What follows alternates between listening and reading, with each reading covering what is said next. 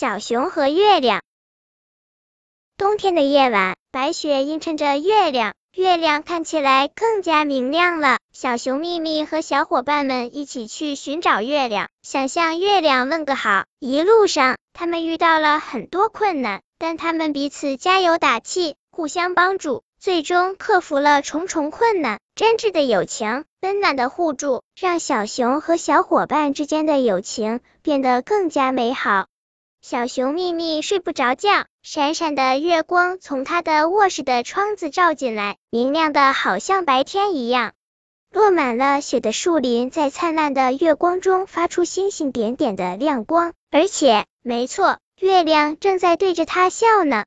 哟，你好啊，月亮！小熊大声说，然后他冲出家门，跑到闪亮的丛林中去了。长耳朵丽丽在月光下面堆雪兔子呢。你好啊，小熊秘密！丽丽跟他打招呼。你睡不着觉吗？哦，丽丽，小熊说，月亮在我的窗前缓缓走住，还对着我笑呢。我也看见了，丽丽说，今天晚上它好大好圆，还笑眯眯的。我必须要出来跟它问个好。丽丽向小熊秘密撒了一捧雪，喊道：“来抓我！”接着冲进了树林。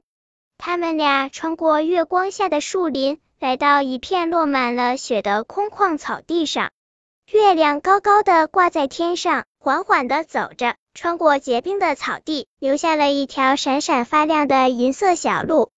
这是通往月亮的小路。小熊大喊：“你想想，丽丽，我们可以沿着它一路走到月亮上去，跟它问好。”小熊秘密，一个小小的声音尖叫着：“我能一起去吗？”“当然可以了。”老鼠小小，小熊说。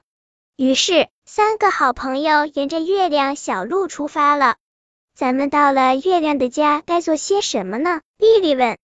咱们要喝点茶，小熊说。咱们要来点月亮点心和月亮果汁。小熊秘密，月亮点心是什么样子的呢？老鼠小小问他。嗯，圆圆的，扁扁的，而且还是银色的。小熊说。当然，还特别的甜。那咱们快走吧！老鼠小小尖叫起来。本篇故事就到这里，喜欢我的朋友可以点击屏幕上方的订阅，关注我，每日更新，不见不散。